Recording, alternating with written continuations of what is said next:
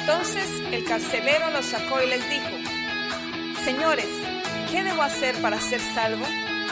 Ellos le dijeron, cree en el Señor Jesucristo y serás salvo tú y toda tu casa. Y le hablaron la palabra del Señor a él y a todos los que estaban en su casa. Este es el pastor Alan Rodríguez de la iglesia Fuente de Vida en Ciudad Colón, San José, Costa Rica. Esperamos que seas bendecido por esta palabra.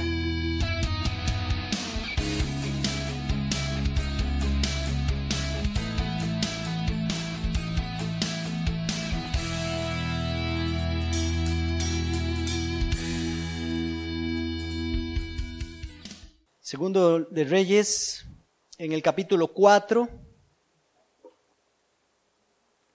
En el capítulo 4, eh, después de aquel pasaje tan lindo que hemos predicado varias veces de este pasaje, o lo hemos tocado en algunos momentos, el aceite para la viuda, aquella que tenía, este, que clamó a Eliseo porque el esposo había muerto y había dejado una deuda grande, y entonces, ¿se acuerdan?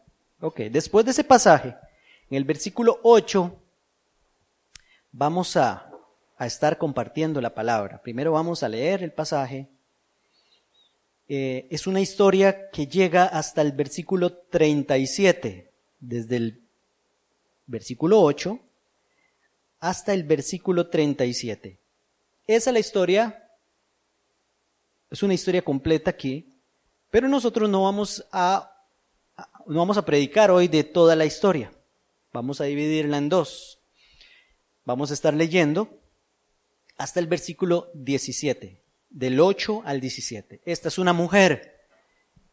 Eh, Dios puso en mi corazón predicar sobre este pasaje. Ya Dios me, me habló que tenía que predicar de este pasaje. Tuve que dividirlo en dos e incluso una tercera parte que está más adelante. Eh, en el capítulo 8, que sigue hablando de esta misma mujer. Entonces vamos a tener tres domingos, si Dios lo permite, hablando de esta mujer, una gran mujer de Dios. Ustedes han oído que a veces oramos o a veces predicamos o a veces ponemos de ejemplo a mujeres de Dios. Ponemos de ejemplo a María, por supuesto, la Madre de Jesús. Ponemos de ejemplo a, a Débora, una jueza de Israel ponemos de ejemplo a Esther, ¿verdad? Ni para qué Esther, una mujer valiente que hizo cosas este, maravillosas de, a favor del pueblo de Dios. Ponemos de ejemplo a mujeres, eh, otras mujeres en el Antiguo Testamento. Eh, pero yo personalmente he oído hablar poco de esta mujer a pesar de que ahora me encuentro en la palabra de Dios, de que se habla bastante de ella. Y es digno de imitar cuando alguien, de alguien se habla mucho o se menciona bastantes veces, es una persona importante. ¿Ustedes creen que así sea? Sí, ¿verdad? Entonces vamos a leer capítulo 4, versículo 8. Dice, aconteció también que un día pasaba Eliseo por Sunem. Eso es una, un pueblo, una, una ciudad pequeña ahí.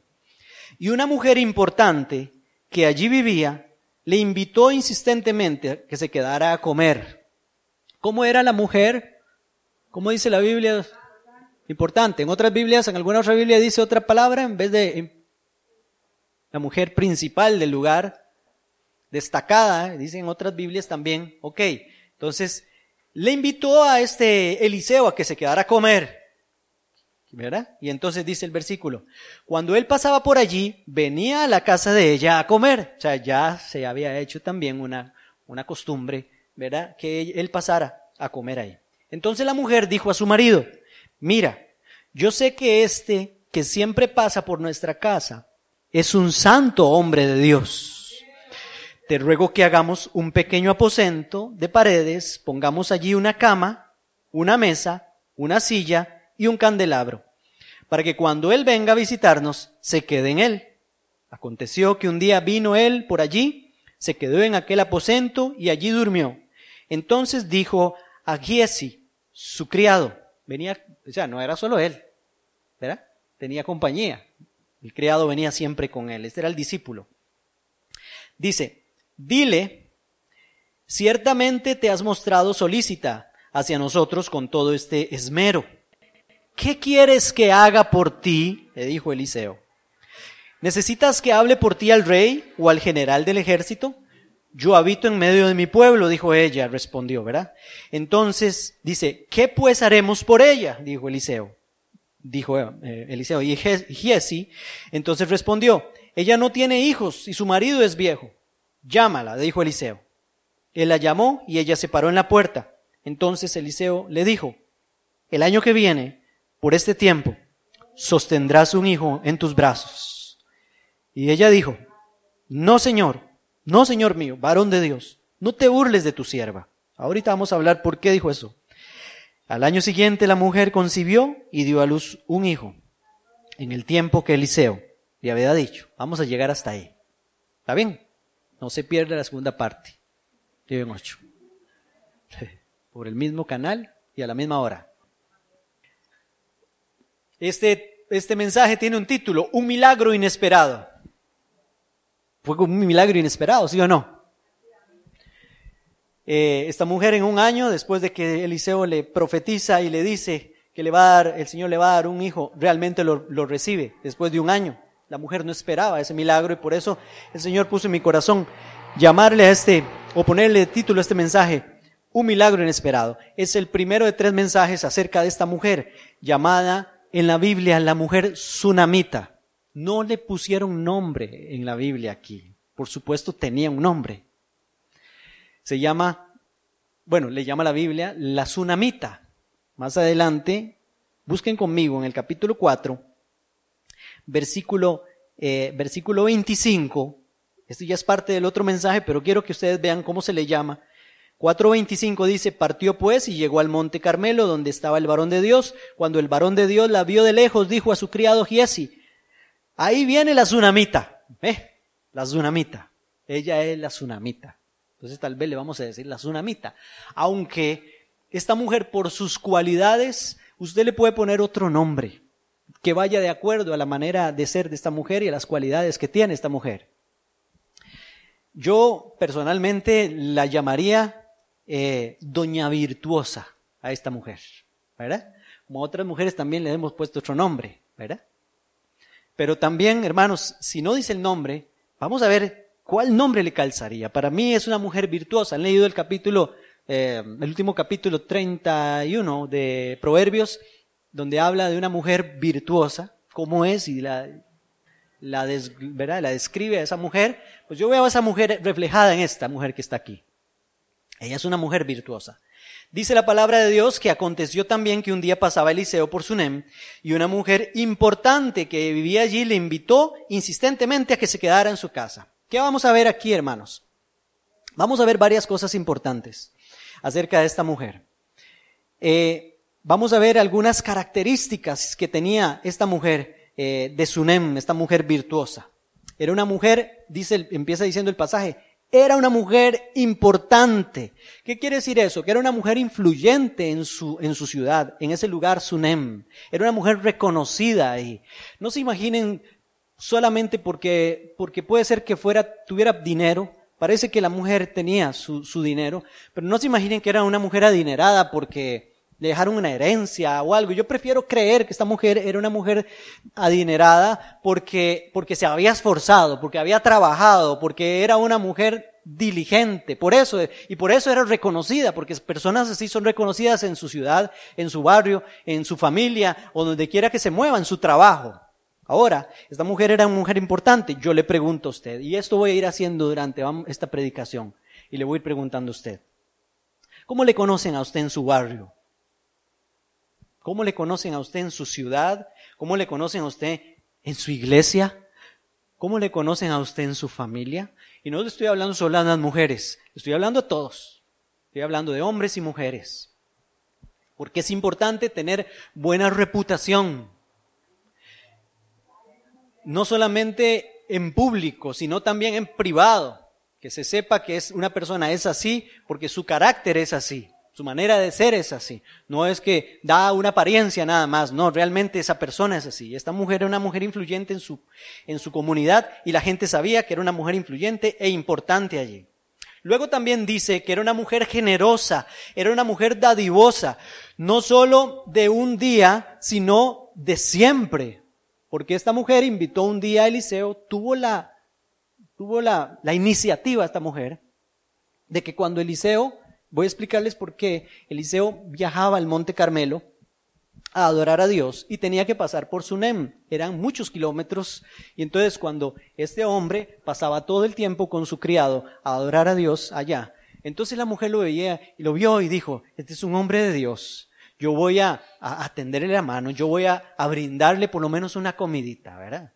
Y este, este hombre pasó por ahí y la mujer fue espléndida, fue generosa y lo invitó a pasar y lo invitó a comer. No tenía ningún interés, no le sacó nada. Ahora lo vamos a ver más adelante. Esta mujer era una mujer generosa que estaba para darle de sus bienes al hombre de Dios, incluso a su criado. Ahora yo le pregunto a usted, ¿cómo te conocen en tu casa o en tu barrio también? ¿Cómo es usted con los siervos de Dios? ¿Cómo es usted con la obra de Dios? ¿Usted es generoso o generosa? ¿Es dadivoso o dadivosa? ¿O es codo y agarrado? Porque estos son principios que nos enseña aquí la palabra de Dios. Sepa que cuando la Biblia dice que cualquiera que le da por lo menos un vaso de agua a un siervo de Dios, va a recibir, a un, a un profeta, va a recibir recompensa de profeta, así dice la Biblia. ¿Usted entiende ese, ese punto? Usted bendice a un siervo de Dios o a una sierva de Dios, cualquiera que sirve en la obra de Dios, usted va a recibir la recompensa que ese o esa persona va a recibir también. Esta mujer entendía esos principios. Luego dice la palabra de Dios que este, cuando pasaba por ahí venía a la casa a comer, ya, se, ya era una costumbre, buena costumbre, ya le dijo, mire, Eliseo, yo le voy a pedir una cosa, cada vez que pase, venga, yo le doy de comidita, yo tengo algo preparado para usted. O sea, esa mujer se había, se, se, se preocupaba ya por el hombre de Dios. Y dice la palabra también que entonces la mujer le dijo a su marido, mira, yo sé que este siempre pasa por nuestra casa, que este que siempre pasa por nuestra casa es un santo hombre de Dios. De luego que hagamos un pequeño aposento de paredes, pongamos allí una cama, una mesa, etcétera, todo lo que dice ahí, para que cuando venga a visitarnos se quede en él. Esta mujer, aunque era una mujer importante, respetaba a su marido. ¿Qué le dijo? Yo te ruego que le hagamos a este hombre un aposento. No le dijo, voy eh, tuve la idea de hacerle a este hombre un aposento y seguirle dando de comer y para que se quede aquí, se me sujeta. Calladito más bonito. ¿Verdad? Parece que la mujer era la que era influyente en el pueblo, parece que era ella la que tenía la iniciativa. Y, y entonces eh, pero esto no quiere decir que la mujer no fuera una mujer sumisa, como dice la palabra de Dios, al marido, que entendía esa, esa jerarquía, esa responsabilidad. La mujer tiene una cabeza, es su marido. El marido tiene una cabeza, es Cristo, tiene que sujetarse.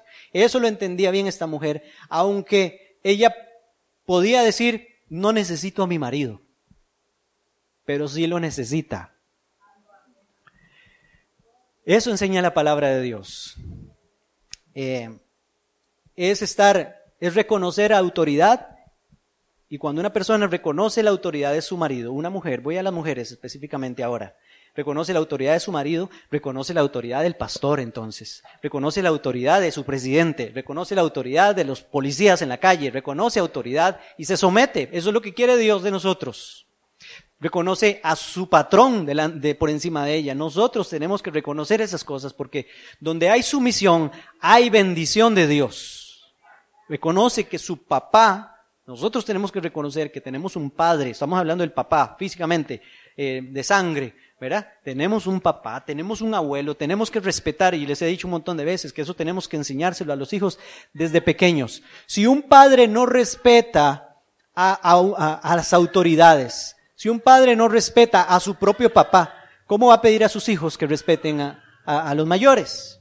Tenemos que empezar por dar el ejemplo. Ok, pues esta mujer era así.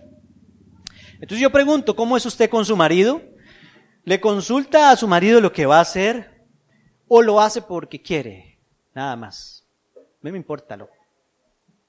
Yo quiero comprarme esos zapatos, me los compro. No le voy a decir nada. Eh, qué sé yo, aunque me diga que no, lo voy a hacer.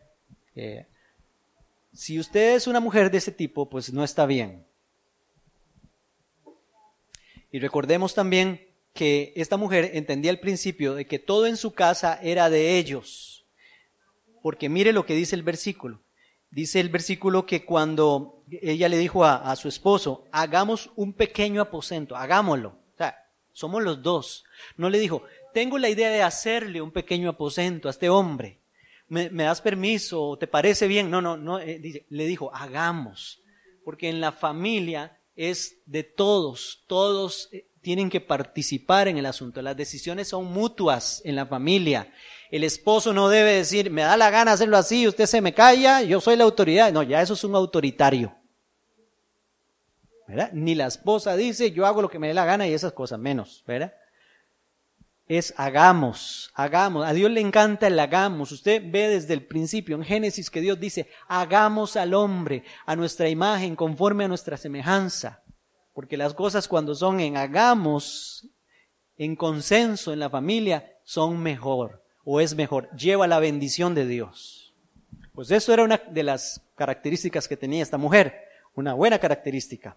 También esta, esta hermanita, ¿verdad? La, la mujer virtuosa de Sunem, entendía también el principio de traer a Dios eh, a su casa, eh, bueno, de traer a Dios a través del siervo de Dios, traer a Dios a su casa en un lugar, en lugar, ¿verdad? De, y ponerle un lugar al profeta ahí. O sea, estaba diciendo, no sé si han visto ustedes o han leído el pasaje en el Antiguo Testamento de cuando el arca de Dios la llevaron a la casa de un hombre que se llamaba Obededón.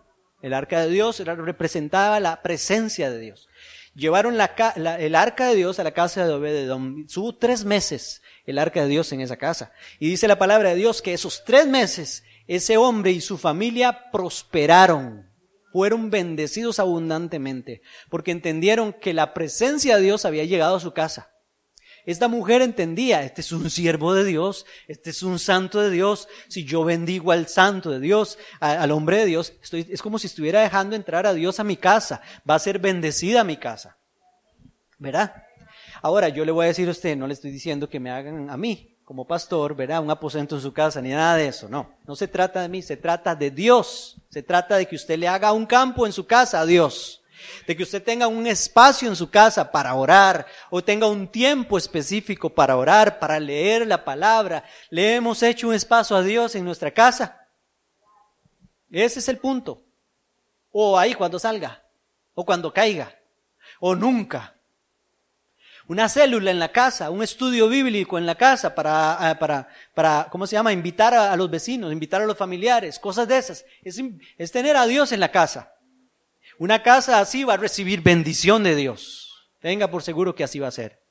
Si usted aparta un tiempo para, para que sus hijos, para que su familia, su mamá, su papá o cualquiera reciban palabra en su casa, entonces es como estar trayendo a Dios a su casa y va a ser bendecida su casa. Ese principio lo entendía bien esta mujer, porque tenía el siervo de Dios ahí. Amén. Ok. Otro principio que vemos en esta mujer aquí. Eh, muy importante es que practicaba el principio divino de ser hospedadora. En Hebreos 13:12, no lo busquen, apúntenlo ahí, yo se los voy a decir, es el pasaje que dice que muchos hospedaron ángeles por ser hospedadores, metieron incluso ángeles a su casa, como Abraham. Vio tres hombres que venían, uno era Jesús y dos ángeles con él y fue hospedador, les brindó lo que querían, les puso debajo de un árbol ahí para que se refrescaran y mandó a Sara que hiciera esto y él fue, mandó también al siervo que matara un cabrito y, y entonces les dieran de comer. Así, ese es el principio. Personas que no son tacañas y que saben que cuando hospedan a alguien están haciendo un favor a Dios. Cada vez que usted le da a un pobre o a una persona de bajos recursos, usted le está prestando a Dios. Los he dicho un montón de veces. No hay nada mejor que darle a una persona necesitada, porque usted sabe que es como si le estuviera prestando a Dios. La persona no le puede devolver a usted el favor, pero Dios sí se lo va, se lo va a devolver. Amén. Ok, esta mujer también estaba dispuesta a invertir dinero en el reino de Dios. ¿Sí o no?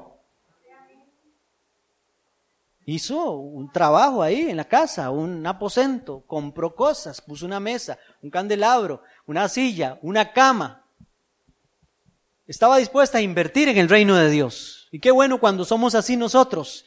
Ahora, yo pregunto eso, ¿usted está dispuesto o dispuesta a invertir en el reino de Dios? Por eso ahora les decía, cuando estábamos hablando de los diezmos, cuando estábamos recogiendo eh, los diezmos y las ofrendas, yo les dije, ahora hablamos más de esto. Usted entiende el principio de que cuando usted está diezmando y cuando usted está ofrendando, está haciéndolo para el reino de Dios. Porque hay que entender eso. Dar de nuestros bienes a Dios, estoy dando para el reino de Dios. Ahora, esta mujer estaba bendiciendo a un hombre y a su, y a su criado, ¿sí o no? ¿Quién puede decir que eso era para el reino de Dios? Pero sí, es para el reino de Dios. Pues esta mujer era una mujer que entendía ese principio, estaba dispuesta a invertir en el reino de Dios. Le hizo un aposento a su, a este profeta, le puso cama, le puso mesa, le puso silla y un candelabro para cuando llegara. Y también el sustento, ¿verdad? También esta mujer entregada, era una mujer entregada, solícita. Mire lo que dice ahí el, pasaje, me gusta lo que le dice Eliseo. Mire el versículo este 11. Dice, aconteció que un día vino él por allí, se quedó en aquel aposento y durmió, ¿verdad? Y allí durmió. Entonces dijo a Giesi, su criado, llama a la tsunamita. Y, y el criado la llamó y cuando ella se presentó a él, Eliseo le dijo a Giesi, dile, ciertamente te has mostrado como solícita hacia nosotros con todo este esmero. Vea cómo era esa mujer. Ahora yo no lo voy a aplicar directamente al hombre de Dios, sino al servicio de Dios. ¿Cómo es usted en el servicio a Dios? ¿Con qué corazón hace las cosas? ¿A regañadientes? ¿O porque lo pusieron a hacer? ¿O porque solo lo hago cuando me da la, gana o cuando me dan ganas de hacerlo? No, hay que hacerlo como esta mujer, solícitamente, ¿verdad? Hacerlo este, sin pereza. Entonces, ¿cómo es usted perezoso para el servicio en el reino de Dios? Esta mujer era esmerada a favor del reino de Dios. Ok, vamos a seguir un poquito más y ya casi vamos terminando. Le pregunta este hombre a la mujer, ¿qué quieres que haga por ti? Y le dice, ¿quiere que le hable al rey o quiere que le hable al general del ejército? O sea, este hombre, Eliseo, si usted lee la Biblia, este hombre se había ganado el favor del rey y se había ganado el favor del, del general. O sea, tener el favor de esas dos personas era como tener el favor del presidente y de, no sé, de alguna persona es muy influyente también. Podía haber dicho la tsunamita, este, aquí voy a aprovecharme, ¿verdad? De esta.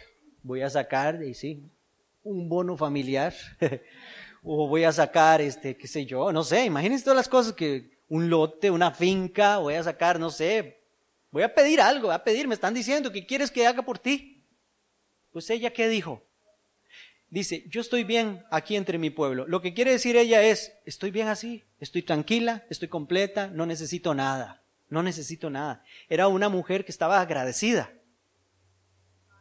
Era una mujer agradecida con Dios, era una mujer que no andaba detrás de cosas materiales, de bienes materiales. Este, y entonces lo que le pregunto yo a ustedes, ¿para qué le sirve al Señor usted? ¿Cuáles son sus pretensiones? ¿Está sirviendo al Señor porque anda detrás de algo? ¿Para que Dios le haga favores? para que Dios le haga milagros o para que Dios vea, no sé. ¿Con qué propósito servimos a Dios? Esta mujer nos da un ejemplo de que a Dios se le, se le, se le sirve por amor, indiferentemente de cualquier cosa. No se le sirve por interés a Dios. Venimos a la iglesia, ¿por qué venimos a la iglesia? Porque necesito un milagro, vengo a la iglesia para que el Señor me vea y entonces este, se me arregle la situación económica. ¿Por qué doy también? Porque hemos hablado muchas veces que yo doy porque Dios me dio primero, no para que me dé. Pero aún así, como veíamos ahora, el Señor da y el Señor da, porque así es. Es una ley de siembra y de cosecha. Pero el corazón de esta mujer era dar y dar y servir, aunque le pusieran enfrente cualquier cosa, un auto último modelo, aunque le pusieran enfrente una casa grande, aunque le pusieran enfrente lo que fuera, cualquier favor podía hacerle el rey. Este hombre nada más iba al rey. Hay una mujer así, asá. Necesito que me le hagas un favorcito, ¿verdad? Así, asá. ¿Qué quiere la señora? Bueno, ¿verdad? No. Ella dijo, yo estoy bien. Hay una expresión ahí donde dice, yo habito en medio de mi pueblo, lo que quiere decir, yo estoy bien aquí.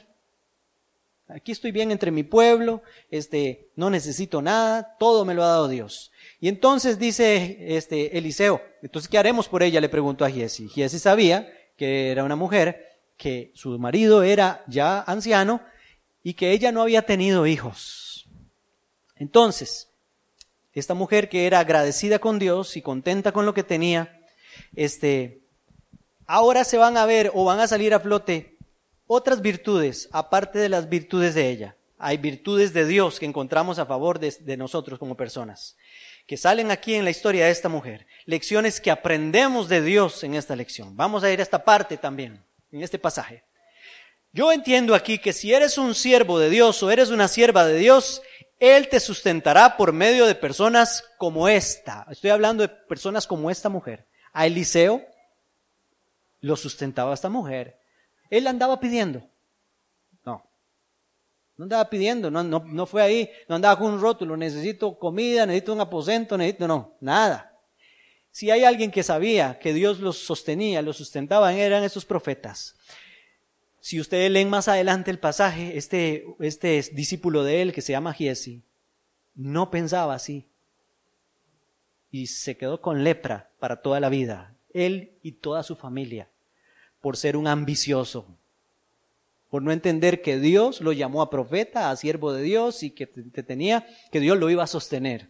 Si usted lee la historia, lea la historia completa ahí más adelante, la historia de Namán y etcétera. Ok. Entonces, hermanos, entiendo que Dios, como les decía ahora, si Dios nos llamó, Dios nos va a sostener. ¿Cuántos, cuántos creen que si sirven a Dios, Dios los va a sostener? Lo mejor es servirle a Dios con un corazón sincero. Dios se va a encargar de ustedes. Ya dejen de estar estresándose. Ok, ¿qué entiendo también aquí? Que Dios pagará los gastos, ¿verdad? Dios reconocerá y reconoce tu trabajo para la obra también como con Eliseo. Dios nos da también, entiendo aquí, que nos da más de lo que creemos y de lo que pedimos también. Porque le dieron hasta un niño que ni siquiera ya estaba pidiendo. Por lo menos ahí. No sé si ya antes lo había pedido, seguramente, pero ya no lo pedía. Dios conoce también verdaderamente los anhelos de nuestro corazón, porque por eso es que cuando Eliseo le dice, vas a tener un hijo dentro de un año, ella le dice, no me vacile, eso fue así, en, buen tico, así le dijo. No me vacile, seguro, seguro dijo, toda la vida lo he deseado, toda la vida lo he anhelado. Para una mujer de Israel era una afrenta grandísima no tener hijos, porque parte de las bendiciones de Dios que están en Deuteronomio era que las mujeres no van a ser estériles, que van a tener muchos hijos, etc. Eso se relacionaba con las bendiciones de Dios. O sea, que una mujer que no tenía hijos se consideraba una mujer que no tenía la bendición de Dios. Pero vean que este es otro de los casos que muestra Dios en su palabra de mujeres que, que Dios esperó hasta que estuvieran ya tal vez ancianas, aunque no dice que ella era una anciana, se dice del esposo, un anciano, ¿verdad? pero tal vez ella también, Dios esperó hasta ese tiempo para darle un hijo. Si el esposo ya no podía tener hijos, pues Dios le dio fuerza para tener hijos. Gloria a Dios, ¿verdad? Porque eso es lo que dice ahí. Parece que el enfoque es en el esposo, el que no podía tener hijos. Pero Dios le dio aquello, porque era una mujer que creía que Dios le daba más de lo que uno puede pedir. Ok. Y para ir terminando, también a Dios no le importa la edad para hacer un milagro, el milagro que necesitamos. ¿Le importa la edad? No. ¿A, cuántos años tuvo Abraham y Sara?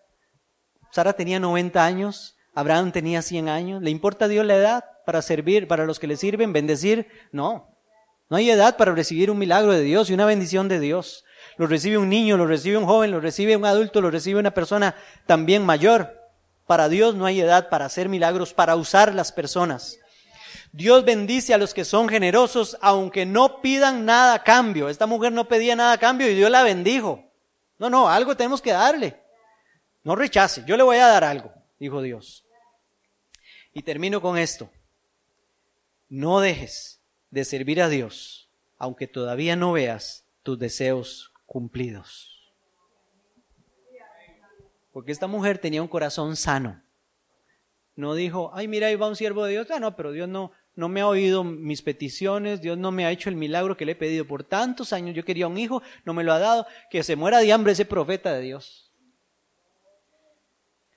No, esta mujer no dijo así. Su corazón era un corazón sano. Se parece al corazón de José cuando estaba en la casa de Potifar.